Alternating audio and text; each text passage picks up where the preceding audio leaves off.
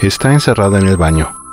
Aferrada al teléfono, intenta enviar señales de auxilio a quien quiera que tenga un celular a la mano en ese momento. Necesita a alguien quien pueda dedicarle unas palabras, un mensaje de esperanza que se materialice con letras en la pantalla de su teléfono móvil. Llora sin lágrimas, sin hacer ruido. No le preocupa que le escuchen, pero no quiere compartir sus sentimientos, su angustia.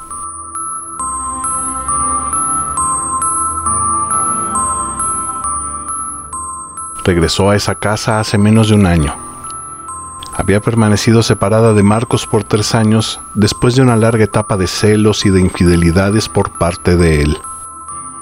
Marcos tenía desde la época en la universidad, donde todos se conocieron, una mezcla de odio, celos y envidia en contra del jefe y socio de Lucy, quienes operaban una exitosa empresa de servicios que atendía a clientes en las colonias de mayor concentración económica en la Ciudad de México. El trabajo y el dinero fluían generosamente. Pero todo cambió apenas dos semanas atrás.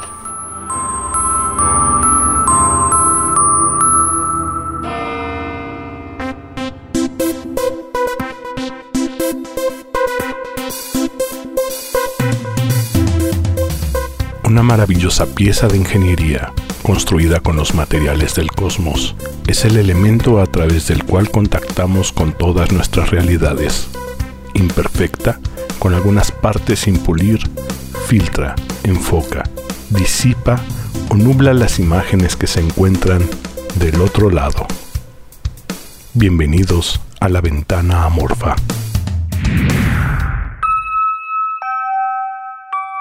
Hoy presentamos Lucy.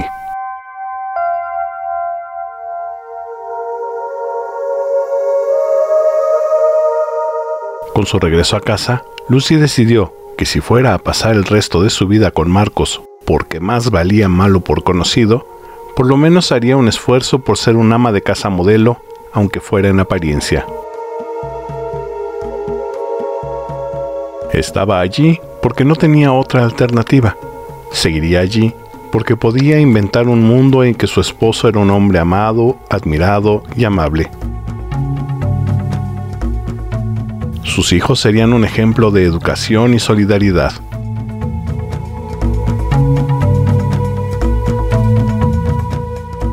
Todo eso pasaba en su cabeza. Todas las mañanas preparaba nutritivos desayunos que cada uno comía en diferentes horarios debido a sus compromisos escolares o laborales.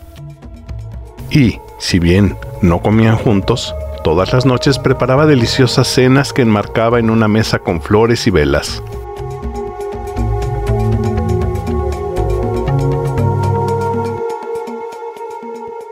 Por las mañanas llegaba tarde a trabajar. Por las tardes se retiraba temprano de la oficina para poder ofrecer tiempo de calidad a su familia ideal.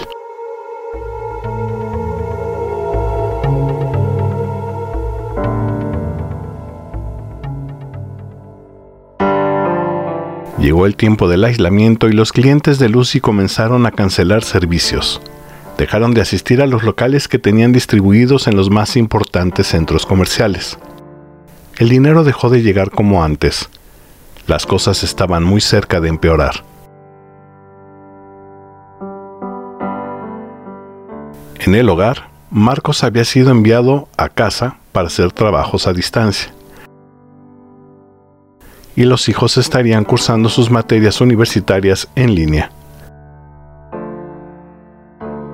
la única que cada mañana salía para tratar de remediar la situación que se presentaba en el trabajo era Lucy. Pero era lo que, al mismo tiempo, la mantenía con alegría, con un proyecto propio, con la posibilidad de tener recursos para comprar aquel vestido, cambiar la lavadora, llevar nuevos ingredientes para experimentar otros platillos en la cocina,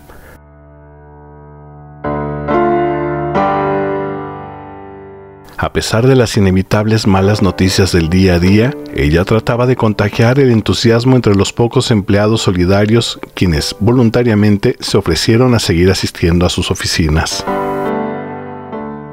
Su familia, por otro lado, Cada vez era más exigente con ella. Toda la ropa debía estar limpia y perfectamente planchada, aunque nadie saliera del hogar. Los alimentos debían servirse puntualmente, a pesar de que no todos llegaban a tiempo para consumirlos. Marcos le exigía mayor tiempo en la cama, mayor frecuencia en el sexo, mayor cercanía.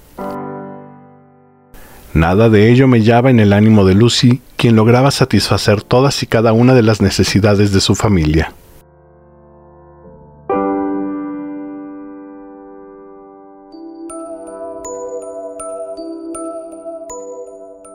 Martes, al mediodía, se presentó un problema con uno de los pocos clientes que aún usaban los servicios de Lucy. Un pedido grande de equipos que el cliente utilizaría para las comunicaciones entre sus empleados durante la cuarentena le fue entregado con faltantes y con componentes que no había solicitado. El asunto era delicado porque al no ser una empresa con actividad esencial, de acuerdo a la clasificación del gobierno, debía cerrar sus oficinas e implementar formas de trabajo a distancia. Lucy debió buscar una solución que ese día le obligó a permanecer hasta la medianoche conciliando entre proveedores, empleados y el cliente. Al día siguiente, poco se había solucionado, así que su horario de trabajo se extendió, una vez más, hasta la madrugada. Para el miércoles había logrado conciliar las partes. Los equipos serían suministrados a clientes por otros proveedores, además de que se le haría una bonificación por los problemas causados. Ese día, con algunos de sus empleados, se fue a celebrar en un pequeño restaurante a unos pasos de la oficina.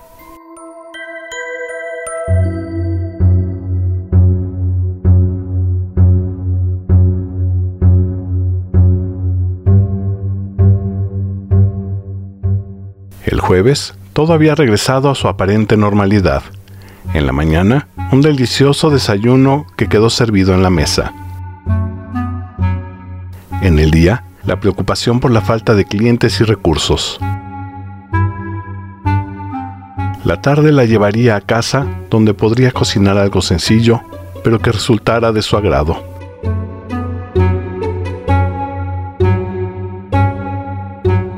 Terminó de servir los alimentos en la mesa, encendió las velas de un par de candelabros, puso música alegre para acompañar la cena y llamó a su familia.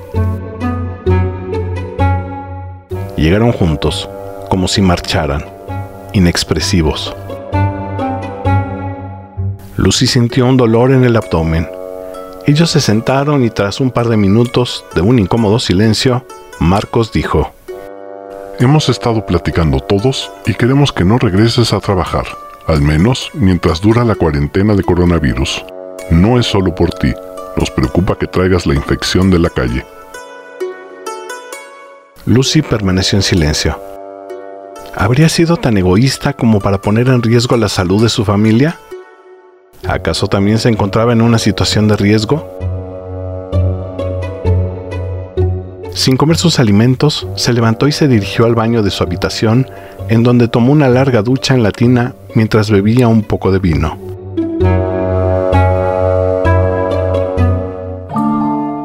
Se dirigió a la oficina de su jefe. Sin mediar palabra, le dijo que renunciaba.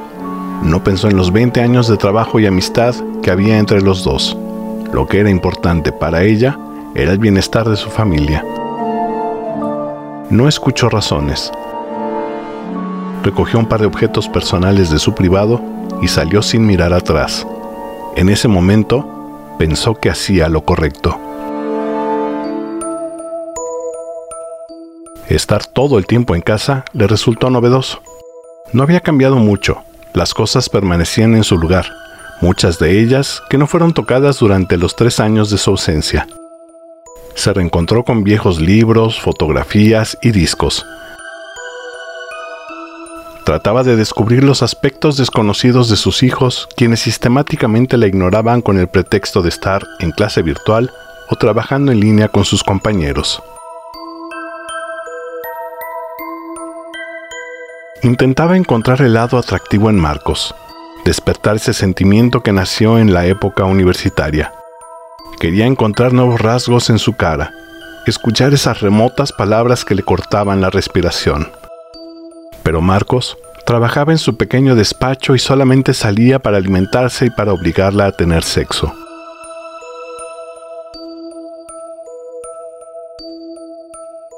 Poco a poco se sintió sola, con tres extraños fantasmas a quienes ocasionalmente veía deambular por la casa, con quienes no intercambiaba palabras, salvo con Marcos, quien todas las noches se imponía para poseerla.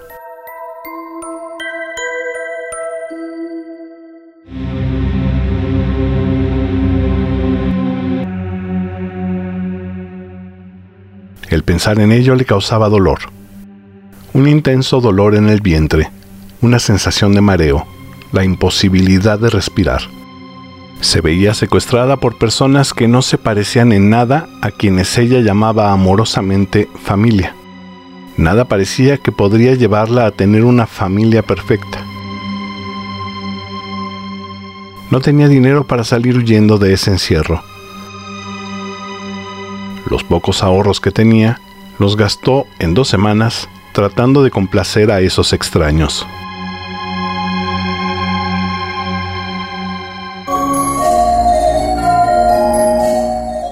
Lucy despertó tratando de dar un grito que quedó atrapado en la garganta por la falta de aire. Se dirigió al baño y se desnudó. Allí, totalmente vulnerable, comenzó a escribir mensajes con su teléfono celular, dirigidos a nadie, dirigidos a todos.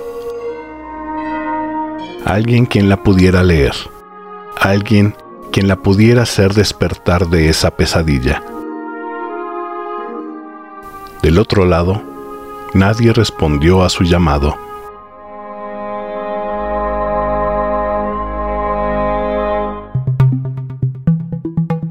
Una vez más, muchas gracias por escuchar este, tu programa, en donde semanalmente abordaremos temas de lo más diverso, desde lo cotidiano hasta lo paranormal, pasando por lo social y lo histórico.